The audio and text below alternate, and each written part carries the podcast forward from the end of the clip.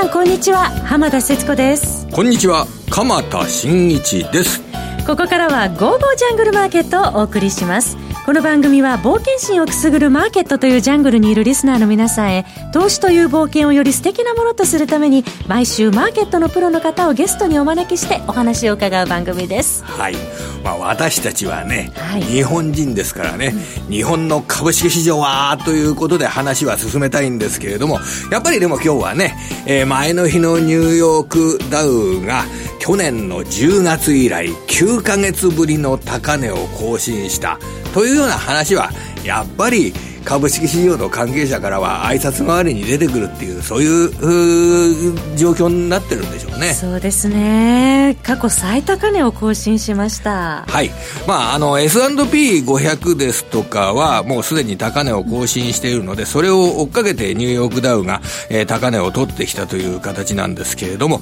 えー、このアメリカの株価があこれ軒並み3指数とも史上最高値を取るという状況の中で、えーー、日本株の動きがこれからどうなるんだろうか、えー、出遅れ感が返上されるような動きに入っていくのかどうか、えー、そのあたり、えー、この番組の中でぜひ追求していきたいなと思っております。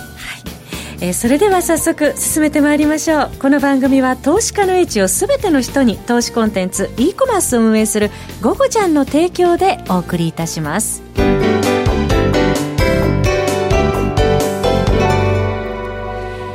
さて、冒頭で鎌田さんからアメリカ市場の話ありましたけれども、はい、今日の一方で日本株ですけれども、値動きが本当に5番なんて特に、えー、乏しくてですね。そうですね。商いも薄くて。今週は、やはり大きなポイントというのは、はい、えー、G20 を終えた後のマーケットトの動き、そこによって、えー、どんなあ産業界に対しての基本感が醸成されるかというようなことだったと思うんですよ。はい、まあ、平たく言うと、その、G20 の後のマーケットの動きがこれからの、えー、産業界がすごく強くなる、回復するっていうことを読み込むような展開になるのかどうか、もっと具体的に言いますと、えー、中国とアメリカとの関係が改善して、えー、中国における投資活動ですとか、えー、中国やアメリカにおける、えー、貿易関連の荷動きなどが活発になるっていうような期待感が醸成されるかどうかということが、これよりポイントになってたわけですけれども、はい、結果的には、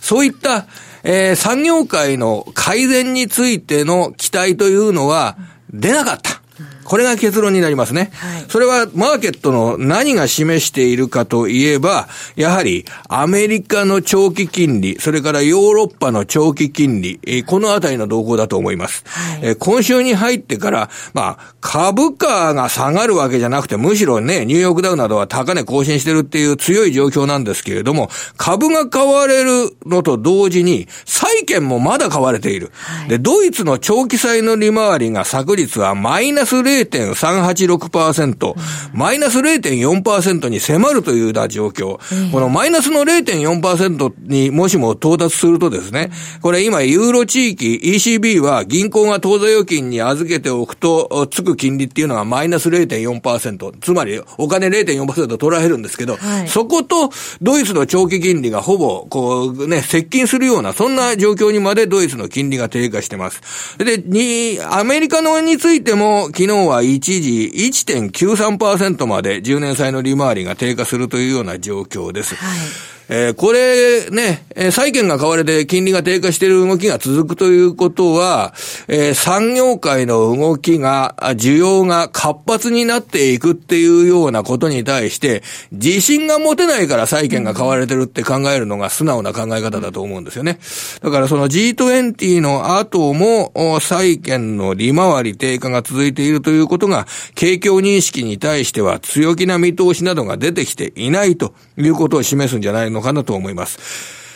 各国中金も本当にこぞって金融緩和を目指すとの観測がね、このところ高まっているという状況ですが。はい、まあ、このあたりのね、えー、まあ、非常に重要なところです。株が上がっって債券も買われて、えー、金利低下と株高が同時に進行しているというこのお金の流れが何を示すのか、はい、そのお金の流れはこれからどうなって、えー、ドル円相場、ユーロ円相場、そして株式市場はどうなるのか、このあたりのお金の流れに強いゲストの方にですね、はい、本日はお話を伺えることになっているので、私も非常に、えー、期待しております。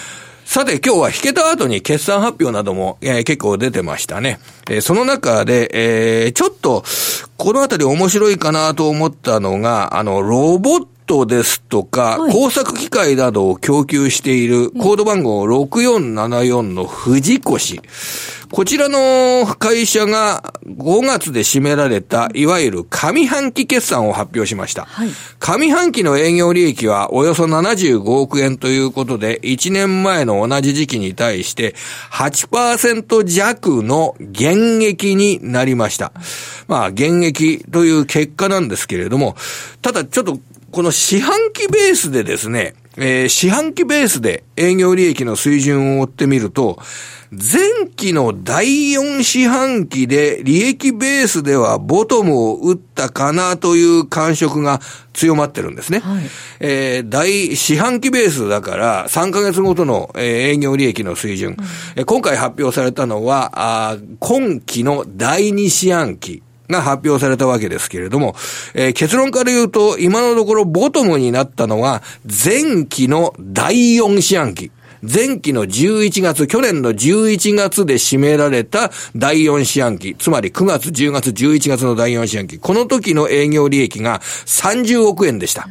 それが今年の第一四半期、去年の12月から今年の2月にかけての3ヶ月は34億円でした。はい、30から34億。そして本日発表された、えー、3月から5月までの3ヶ月における営業利益は40億円でした。だからこの3ヶ月、あの3、3回の大四半期ベースの営業利益を取ってみると、30、34、40ということで、このボトムから30が40まで上がってきたっていうような状況を捉えてみると、えー、これ1年前に対してはまだ現役なんだけれども、だんだん、こう、げ、ね、落ちるのがもう落ちなくなってきたかなというような、うん、あそんな状況が伺われるかと思います。もちろん今ですね、あの、ロボットですとか、まあ、スマホ関連のロボットですとかね、あそういったものについては、あの、車関係、スマホ関連、やっぱり中国での需要って、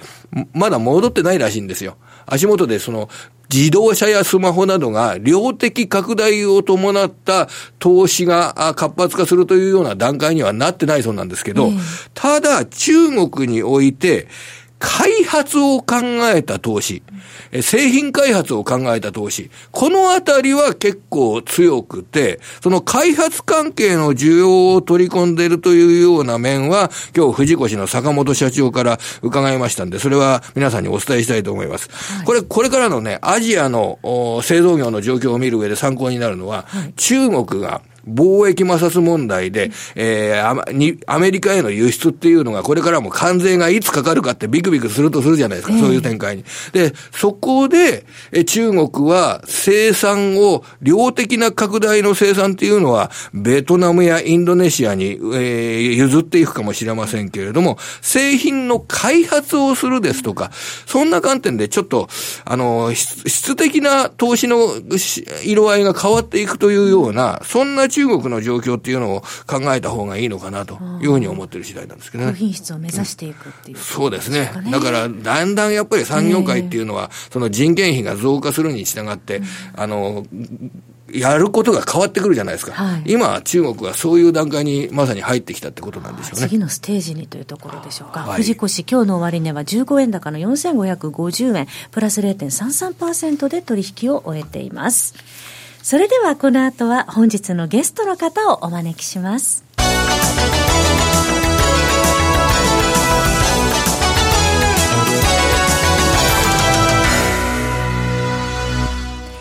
本日のゲストは為替のスペシャリストです。島力夫さんです。こんにちは。こんにちは。こんにちは。よろしくお願いします。お願いいたします。藤越って話してましたけどね。あれは富山県の会社なんですけどね。今、本社をこう東京に持ってきたということで、ね、話題の会社なんですもともとはでも富山の実力企業ですね。今本社東京に持ってきたんですか？東新橋。えー、富山の本社だったんですけれどもね、えー、富山本社ですと富山の人の比率っていうのが非常に高くなる。それで、やっぱりロボットの開発とかするにあたっては、もっとこの東京の人材なども集めたいということで本社を東京に変えて、ちょっとその時に、あの、富山関係の人たちや、あの、メディアとなんかいろいろと、ええ、あの、数年前の話なんですけどね、あの、生まれてからずっと富山の学校を出て、大学も富山だっていう、そういう人はうちの会社取りませんって言ったはいはいはいはい。そう僕も覚えてます、覚えてます。グローバルな視点を持った人間じゃないと、うちの会社取れないと。ええそれで物議を醸したんですけど、富山差別するのかっていう。富山ご出身のね、島さんですけども。島さん、富山出身なんですかいや、実はですね、あの、坂本社長、あの、高校の同級生なんですよ。え、そうなんですか？そんな。あの、彼はあの、野球部の中心選手で、え非常に活発に活動してあ、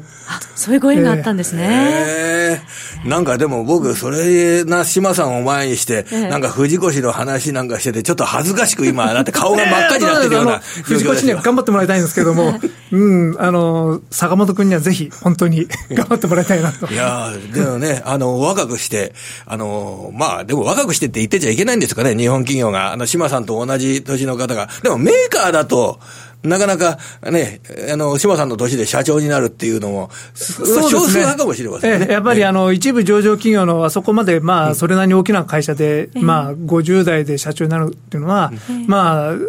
なんか聞いたら、ズボッと上を通り越して、あの、社長になられたみたいですけども、まあ、そういうことをやっていかないと、やっぱり日本の会社もですね、うん、これから先、まあ、あと、新しい、若い人をどんどん活用するもそうなんですが、はい、あの、年配の方を雇用続けるっていうのも大切な仕事になってきますんで、えー、えー、あの、やっぱり従来型のその雇用っていうのはどんどん流動化していかないといけないのかなとは思います。うん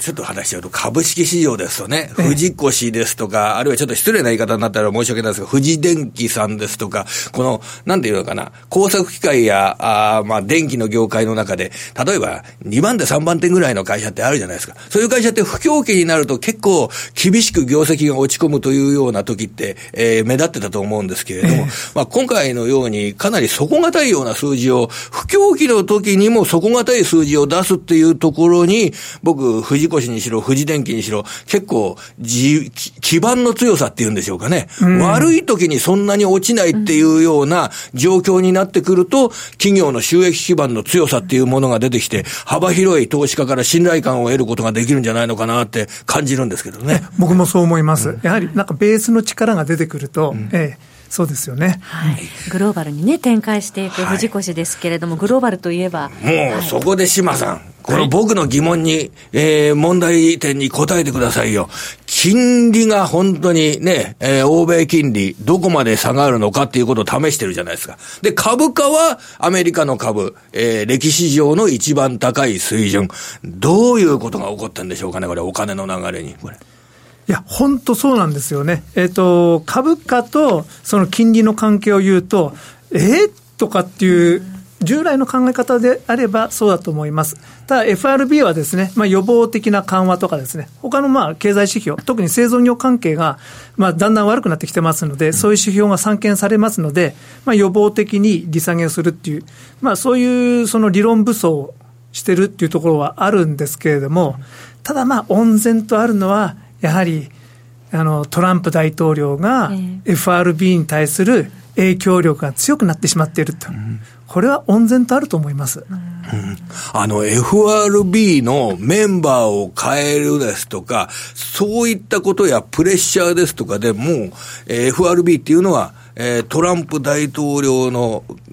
考え方をえー、忖度って言葉はあんまりしたくないんですけれども。まあ、忖度してるわけではないんですけれども、えー、やはり中央銀行ってどうしても、日銀もそうですけど、うん、組織防衛に走るんですよね。はい。うん、で、仮に、えっ、ー、と、影響を受けないつもりでも、あの、トランプさんの言ってる方向と違う政策を取って、それが明らかに経済に反対方向の影響を持った場合、はいはいはい、責任は FRB だっていうことになりますから、はい、どうしてもそっちの方向の選択肢は取り得ない、うんえー、そうすると、何もしないか利下げ方向しかない。ということになりますよね。はい。今、その、島さんの利下げということで、ここでも私の質問に答えていただきたいんだけど、7月31日 FOMC があるじゃないですか。7月31日というと、もうあと4週間を切っておりますけれども、今から。利下げはあるんでしょうか？まず最初の質問です、これは。利下げはほぼほぼあると思います。はい。ええ、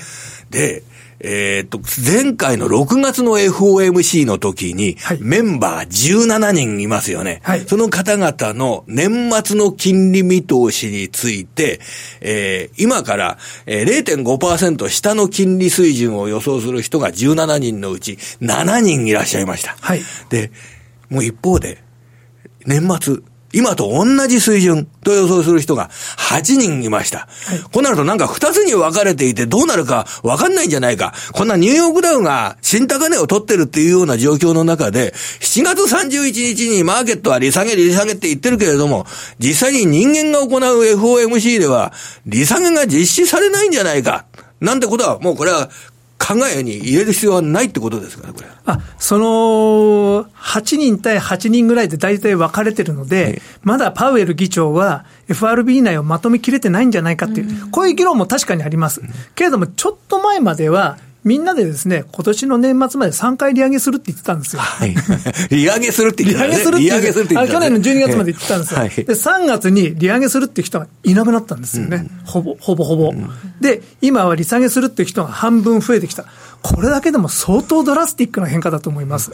じゃあ、そうすると7月31日は、もう、まあ、マーケットの織り込みが100%である以上、ええ、これを利上げ、あれじゃない、利下げしないとなると、かえって混乱になりますので、え、そういう理屈で反対派の人を巻き込んでしまうっていうところだと思います。はい。あとね、島さん、すごいその、金融機関に勤めてらしたから、そういうこと詳しいんだけど、こういうこと聞いたんですけれども、例えば、FF レートっていうのは、もう、景気がどうあろうと、長期金利がこんな水準1.95%になった場合、FF レートが上限2.5%っていうのはおかしいんだから、その長期金利を見ながら FRB っていうのは、もう FF レートも変えていくんだよっていうような話を伺ったことがあるんですけど、この説は正しいんですか、これは。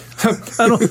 それはあの、ちょっと何とも言えないんですけども、一理はあります。うん、ええ、一理あります。それはでも全てではないと思います。うん、なるほど。けれども、あの、その長短金利差逆転され、逆転してる状態っていうのは長く続く、続くっていうのは、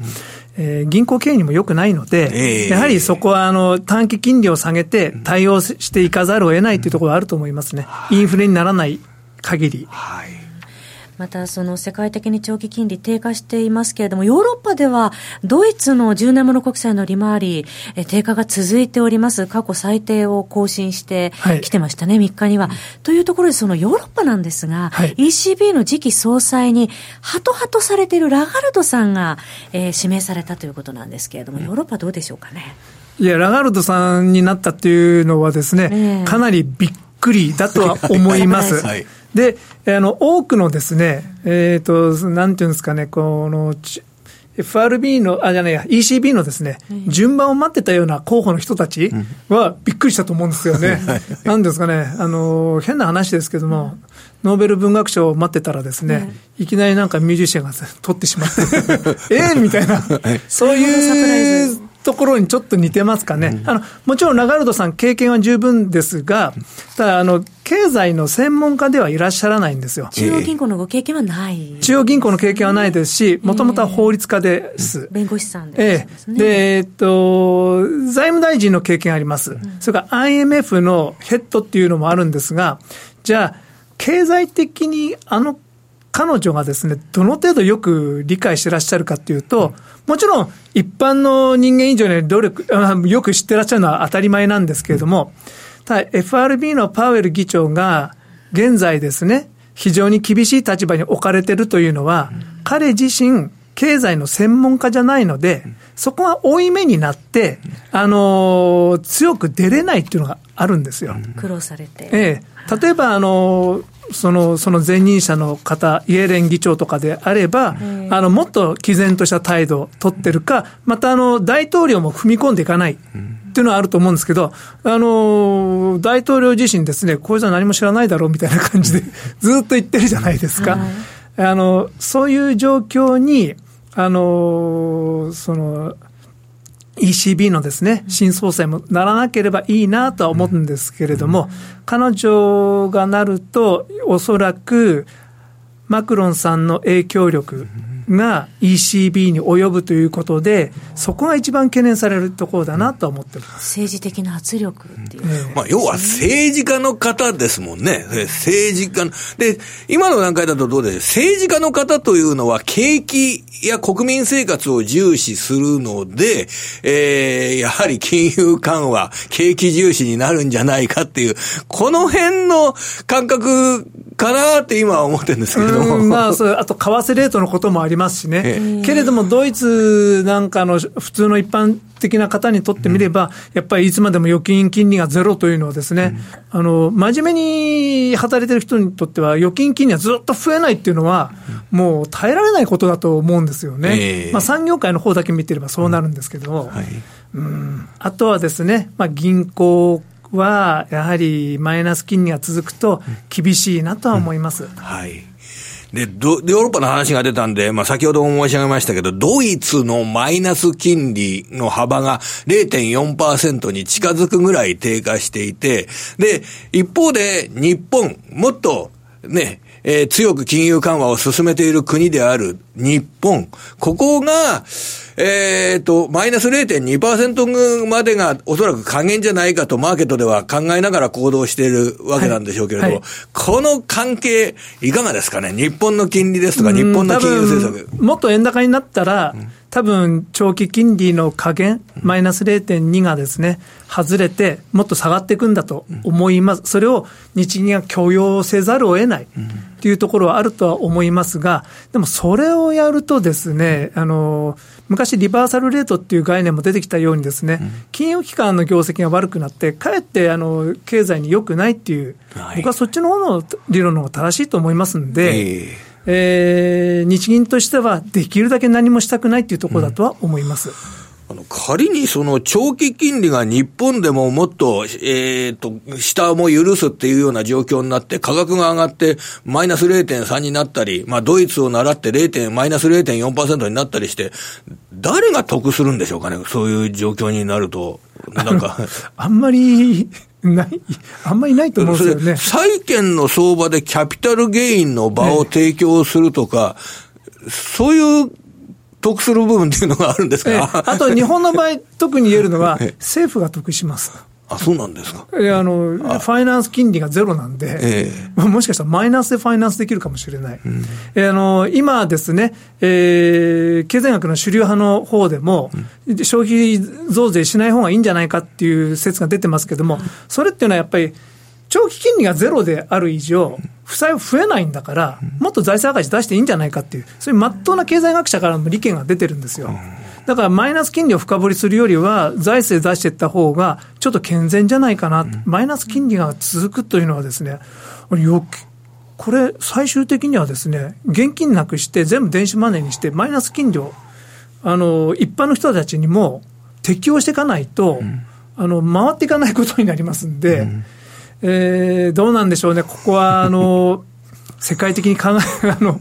新しい考えが必要なところなんじゃないかなと思います。わ、うん、かりました。そのお金の流れなどを重視しながら、こと実践的な、あの、はい、ドル円相場の対応法、で、株式市場の対応法、このあたりを最後、あの、5分間ぐらい、あの、ありますんで、えー、やっぱりあの、その低金、低、金利低下のですね、あの、スタート地点はやっぱりアメリカにあると思うんですよ。うんトランプ大統領にあるんで、でトランプ大統領はまあ、2回か3回、もしかしたらもっと金利を下げてほしいと思ってるわけですね。そして株を上げていくと。株を上げていくと。えー、えー、まあ、株に関してなんですが、米国株が割高か割安かというと、僕はあまり割高ではないと思っています。ですから、金融緩和すると効くと思うんですね。えー、ですから、じりじりじりっと上がっていくと思います。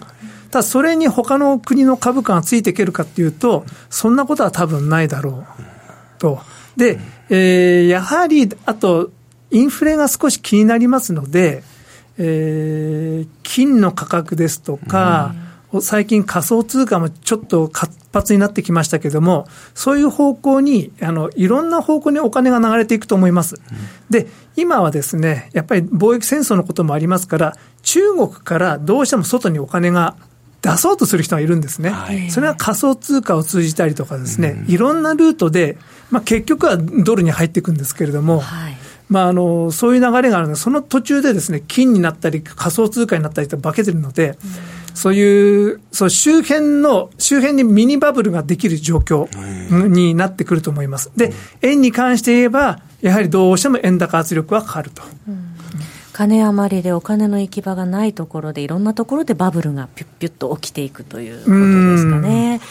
その時に、えー、金余りでなんかいろんなものを買いたいっていうような気持ちになった時に、もうあんまりリスクオンの円売りだっていう発想は、ちょっと今はもう出てこないわけですか？あちょっとあのーそうなんですよね。従来はそうだったんですけど、今、そうならないと思います。それはどうしてかって言われると難しいんですけれども、今、日本の投資家の心理が冷えてるので、えー、あの、そう、円売りをする主体が今いないんですよね。